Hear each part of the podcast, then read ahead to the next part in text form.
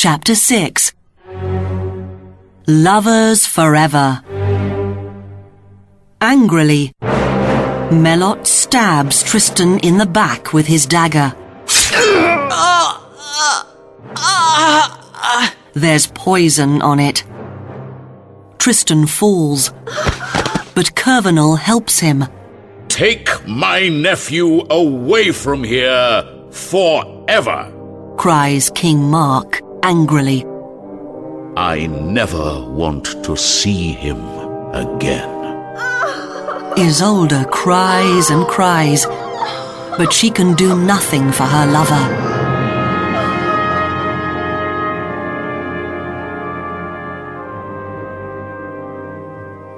Curvenal takes Tristan away in his ship. After some time, they arrive in Brittany. There, the daughter of King Howell of Brittany looks after Tristan. Her name is Blanche.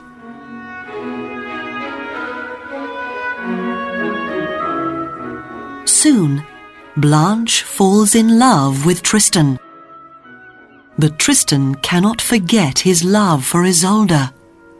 He thinks about her all the time.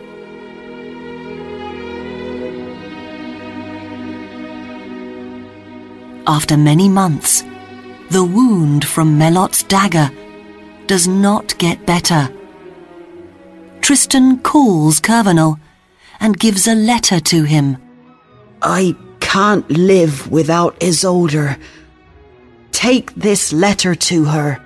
He says, I'm asking her to come here to me. And Curvenal, can you do something when you come back? asks Tristan.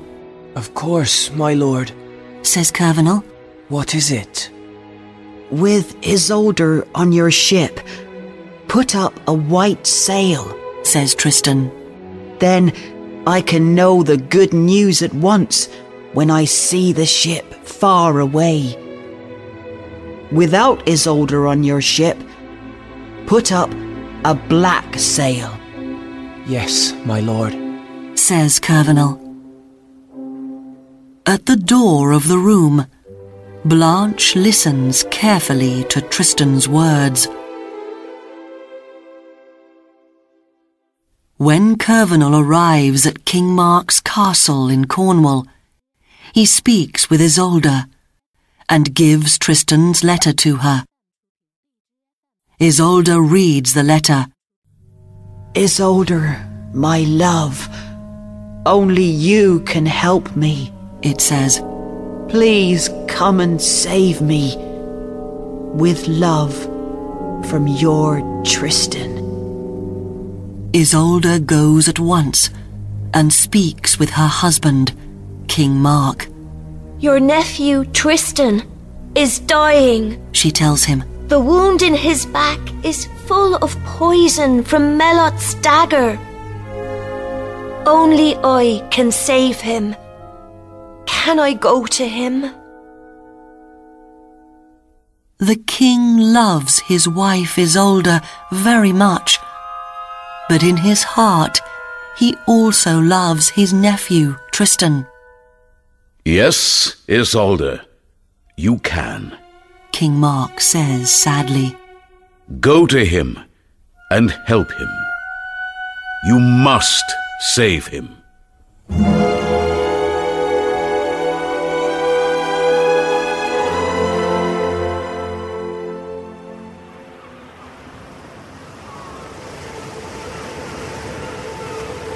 Some days later, Curvenal's ship arrives in Brittany.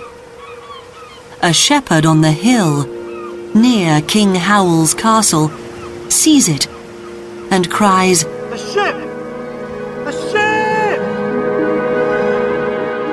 In his room in the castle, Tristan hears the shepherd's cry.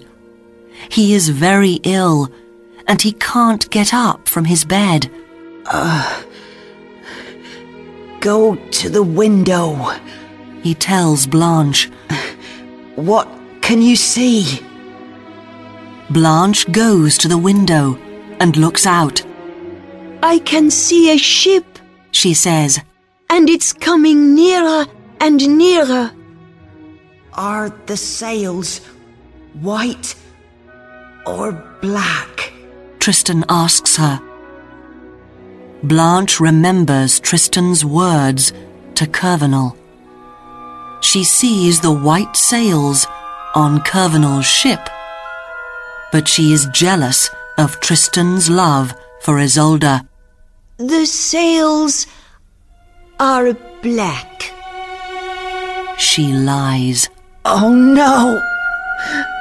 I can't believe it! She isn't coming! cries Tristan. Suddenly, he sits up in bed, puts his hand to his heart, and dies. Blanche runs from the room, afraid. Just then, Isolde arrives with Curvenal and Brangwain. She sits on Tristan's bed and takes him in her arms. But he is dead, and she cannot save him now. With a cry, Isolde's heart breaks, and her dead body falls next to Tristan's.